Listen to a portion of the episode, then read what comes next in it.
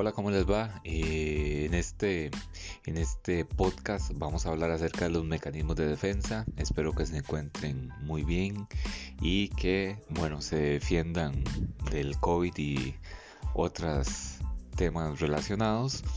Y bueno, vamos a, o les quiero comentar inicialmente que eh, los mecanismos de defensa es un tema muy... Eh, muy eh, trabajado. Sin embargo, hay elementos que pasan desapercibidos porque eh, hay todo un contexto en el mundo psicoanalítico en relación a los mecanismos de defensa porque también es el inicio de alguna manera cuando Ana Freud los plantea eh, ya como categorías de psicoanálisis del yo, lo que se conoció como el psicoanálisis del yo, que eh, permeó mucho, mucho en la escuela anglosajona de psicoanálisis. Entonces, bueno, vamos a comentar acerca de los mecanismos de defensa que son y también acerca de esto y también obviamente de su origen que se encuentra en el pensamiento freudiano y como lo voy a explicar hay muchos diferentes tipos de pensamientos en psicoanálisis. El de Freud por ser el creador del psicoanálisis no quiere decir que es el único sino que la reflexión psicoanalítica avanzó después de Freud y bueno vamos a hablar acerca de todos estos temas en este podcast de la otra escena. Muchas gracias por escuchar y comenzamos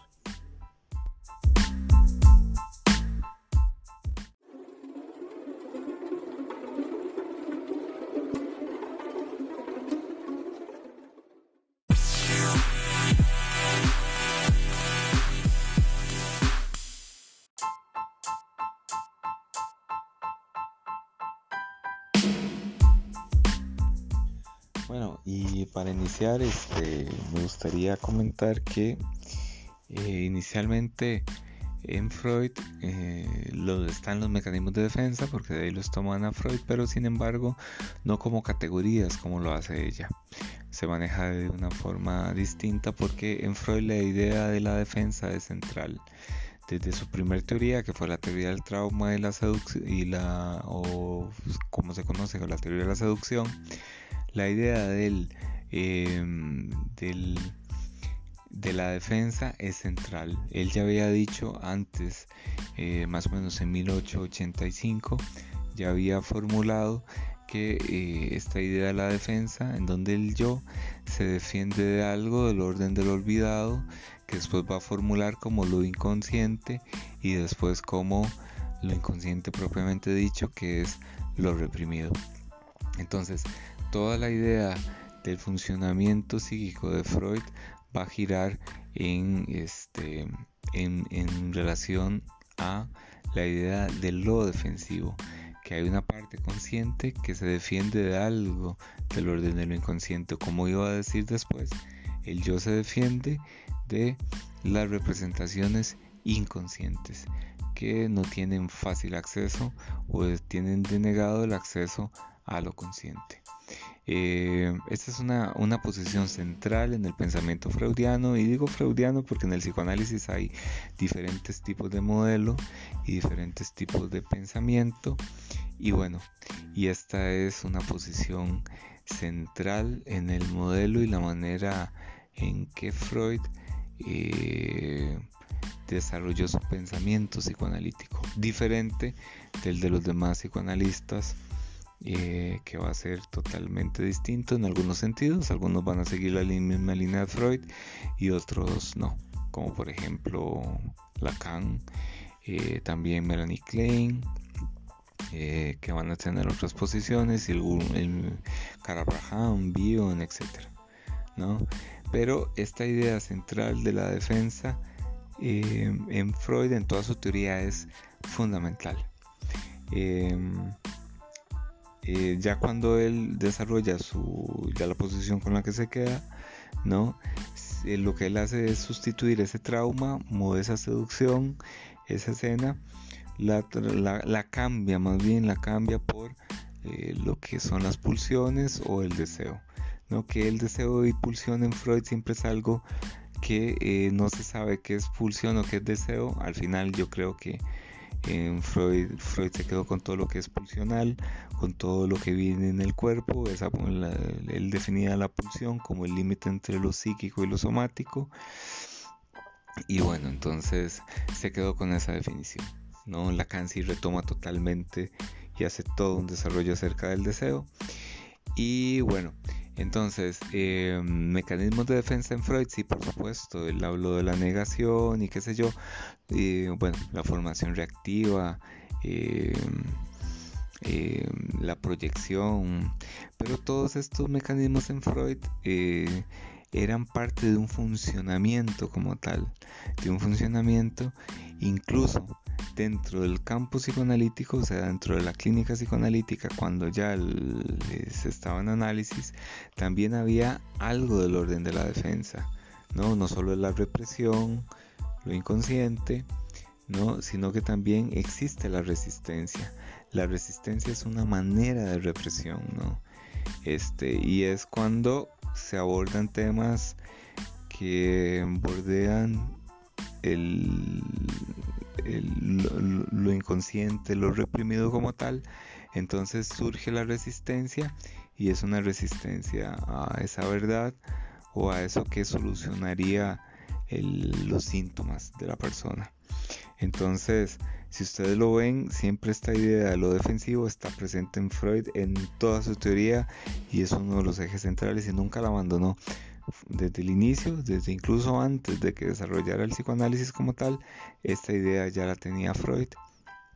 Y bueno, y al final la logró capitalizar a tal punto que ya en, el ello y el yo, eh, el yo y el ello, perdón, de 1923, Freud eh, va a decir que el yo eh, es un, tiene tres vasallos, que es el ello, el super yo y el mundo exterior, son tres amos del yo que, y el yo busca quedar bien con cada uno de esos amos.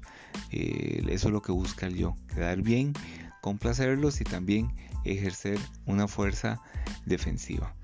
Entonces, en esa fuerza defensiva del yo, mm, este, ahí es donde surge eh, un malestar eh, propio que siente la persona eh, porque busca defenderse de algo de lo cual no quiere tener ninguna noticia, pero igual, como decía Freud, pulsa por salir. Este, esto es la idea general del pensamiento de Freud en relación a las defensas y si ustedes lo ven, siempre va a permear toda su teoría desde el principio hasta el final porque el, el, dispositivo tal y como lo entiende Freud y la dirección de la cura para Freud es ir resolviendo las resistencias, ir resolviendo las defensas para que eso inconsciente se pueda liberar, se pueda eh, manifestar de alguna forma.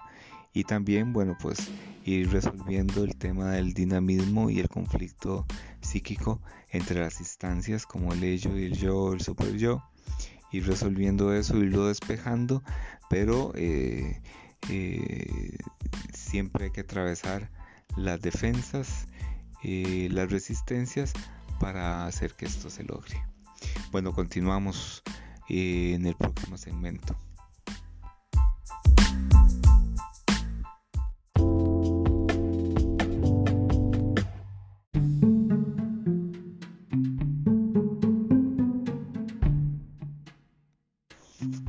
Ya para hablar de Anna Freud y los mecanismos de defensa que plantea en su libro, Los mecanismos eh, de defensa del yo, de 1936, ella, ella trabaja la idea propiamente de las categorías propiamente dichas en función de la defensa del yo pero no lo plantea igual que su padre eh, hay que decir que, y esto es una cosa muy importante, con Ana Freud se inaugura lo que es el psicoanálisis del yo.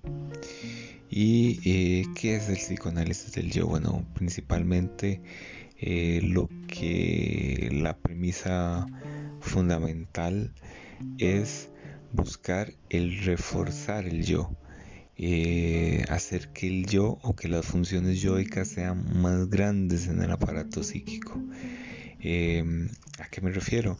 Bueno, pues eh, si bien es cierto, Freud se centraba más en el dinamismo psíquico, intrapsíquico entre las instancias psíquicas, el yo, super yo, la parte económica, ¿no? la libido y todo esto, eh, ya el, el, psicoanálisis del yo que inicia con Ana Freud y se va a extender al mundo anglosajón del psicoanálisis, lo que va a buscar es el fortalecimiento yoico. Ya no se va a centrar tanto en este conflicto. Entonces, las categorías ahora de los mecanismos de defensa, ya propiamente dichos del yo, van a servir justamente para eso, para fortalecer el yo.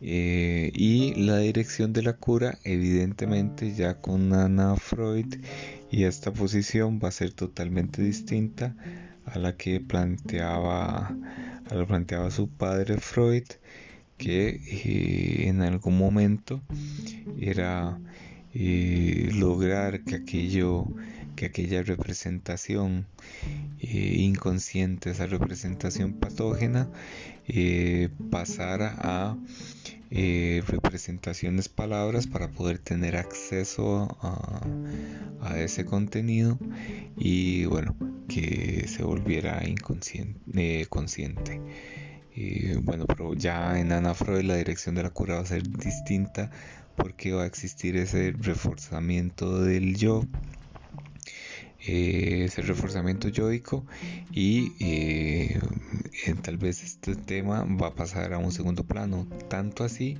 no que para Freud el yo es una instancia psíquica de donde provienen todas las resistencias entonces, una de las críticas fundamentales a esta posición anglosajona y de Anna Freud vendría a ser de que ellos estaban fomentando o propiciaban más bien eh, las resistencias al análisis porque si bien es cierto fue lo que proponía era levantar estas resistencias, no, más bien se podría decir que esta posición anglosajona lo que busca o lo que buscaba más bien era levantar más defensas, eh, porque eh, para Freud el yo es el lugar de las defensas, ¿no? el lugar en donde se dirigen, donde se concentran todas las defensas y es lo que busca obstaculizar también el análisis. Es esta instancia eh, del yo. Eh, el yo es lo que busca y lo que obstaculiza el análisis como tal. Como yo les decía en el primer segmento, bueno, eh, en el campo clínico las resistencias también son una forma de defensa y esas resistencias están, las ejerce el yo.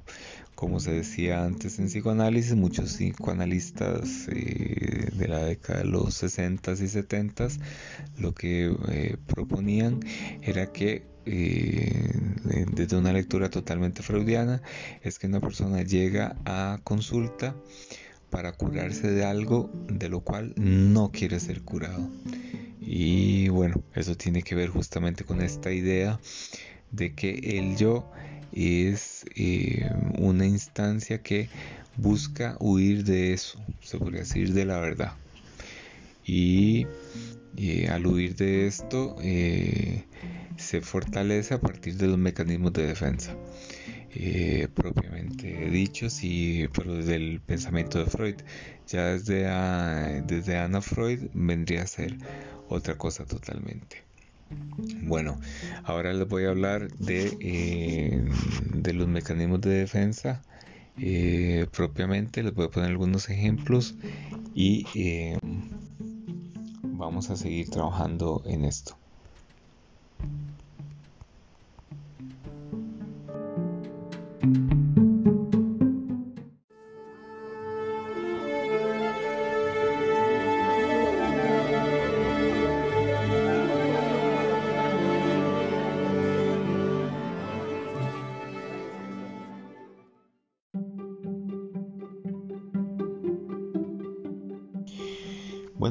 Este último segmento eh, tocaría hablar acerca de los mecanismos de defensa ya propiamente, mencionar algunos, pero antes de eso eh, me gustaría mencionar que esta posición del psicoanálisis del yo tiene su origen en una frase que Freud escribe en El yo y el ello de 1923 y es la que dice donde ello era yo debo venir.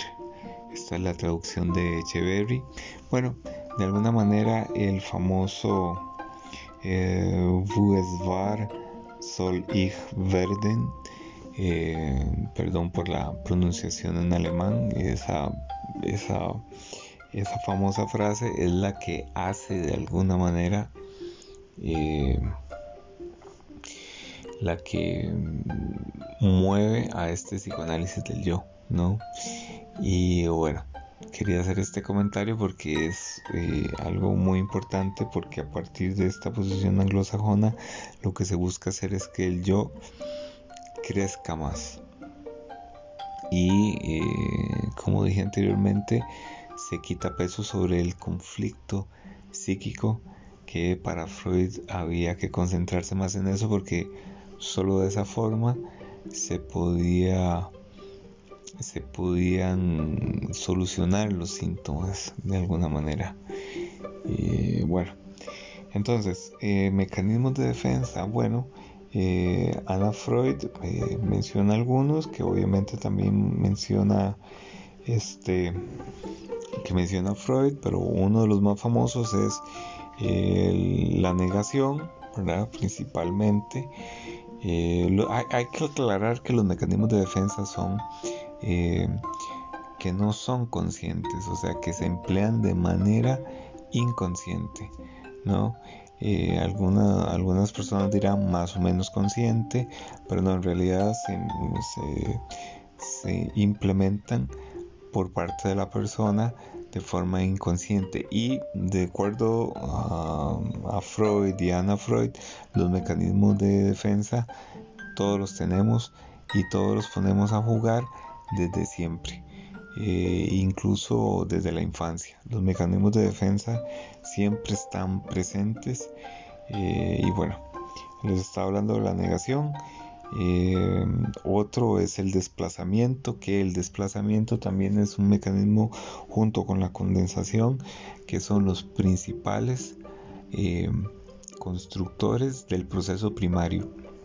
El proceso primario se da a nivel en lo inconsciente como tal. El proceso secundario ya es del propiamente del, de la, lo preconsciente y tiene que ver también con lo consciente, pero el proceso primario es inicialmente absolutamente sucede en, lo inconsciente y se da a través del desplazamiento y la condensación. Luego de eso está la proyección, que eh, este, la proyección es uno muy común eh, porque por lo general es eh, mucha gente lo dice sin saber que, bueno, de qué se trata, pero es poner el conflicto, el conflicto psíquico en otra persona, no, eh, en, el exterior. No necesariamente en una persona, sino ponerlo en el exterior, en alguna situación también puede ser. Entonces, por ejemplo, hay una persona que tiene deseos de serle infiel a su pareja. Entonces fantasea con esto.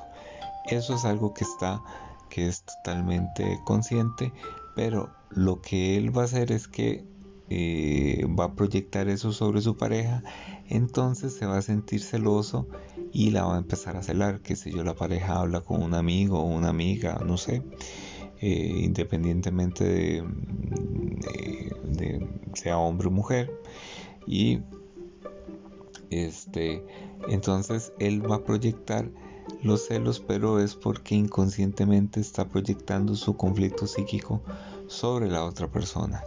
Quiere decir que él fantasea con ser eh, o ella fantasea con ser eh, infiel y eso lo va a proyectar sobre su sobre su pareja y por eso se va a poner celoso, tal vez más de lo común, o celosa más de lo común, pero es por ese por esa proyección, ¿no? Eh, Después la formación reactiva, que es la transformación en lo contrario, que es una de las posiciones centrales de Freud en relación a la pulsión. Freud cuando hablaba de las pulsiones y explicaba las pulsiones, por ejemplo, en, tres ensayos para una teoría sexual, eh, y en la eh, metapsicología, en los textos metapsicológicos de Freud, él siempre iba a hablar acerca de la transformación en lo contrario, o sea que una pulsión se podía transformar en su contrario. Quiere decir, por ejemplo, mm, para ponerlo de una manera sencilla, eh, si hay odio se puede transformar en amor y si hay amor se puede transformar en odio también, porque son, y no necesariamente tienen que ser los opuestos, pero bueno, sí, evidentemente sí tiene que ser con los opuestos. Eh, bueno, y esta es una de las posiciones centrales en lo que son los mecanismos de defensa. Después está el aislamiento, eh, también la regresión, racionalización y la sublimación. Que la sublimación es una forma de, em, eh, de, transformar esta pulsión en, al servicio de algo que sea productivo, que sirve para fines culturales más elevados. Era lo que Freud iba a decir. Eh, quiere decir que esa pulsión, eh, que podría ser una pulsión agresiva, una pulsión que está en contra de lo, de lo cultural se puede transformar para convertirse algo en algo que le sirva a la persona para eh, destacarse a nivel social eh, o culturalmente y que le sirva más bien para hacer un lazo social. Eh, la regresión es la mm, vuelta a un estadio anterior de la libido, ¿no? del recorrido este, eh, que hace la persona, entonces es una regresión a una etapa anterior, eh, que es un proceso defensivo también. Y bueno, este, nada más por mencionar algunas acerca de los mecanismos de defensa. Y luego de eso valdría la pena rescatar que eh, su desarrollo siguió durante bastante tiempo y hasta el día de hoy tenemos más mecanismos de defensa. Eh, y la idea central o fundamental ahora actualmente es que sirven para que el yo no sufra. O sea que cada vez se aleja más de la posición eh, de la cual hablaba Freud. Y bueno, eso sería hasta aquí con el podcast de esta semana donde hablé acerca de los mecanismos de defensa. Nos vemos en la próxima. Chao.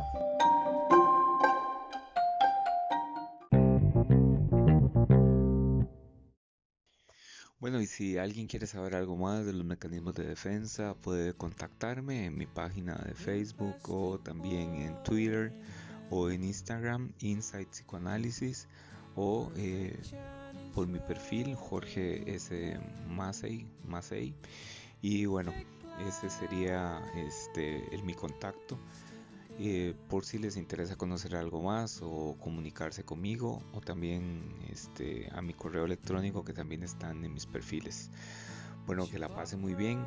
Eh, esta vez tuvimos música de, Tchaikovsky 1812 eh, por el tema defensivo, la defensa, la guerra entre Francia, el ejército napoleónico y y, Rusia. Y luego de eso también un poco de, de rock under pressure de Queen y David Bowie, ¿no? Eh, bueno, nos vemos en la próxima. Que esté muy bien.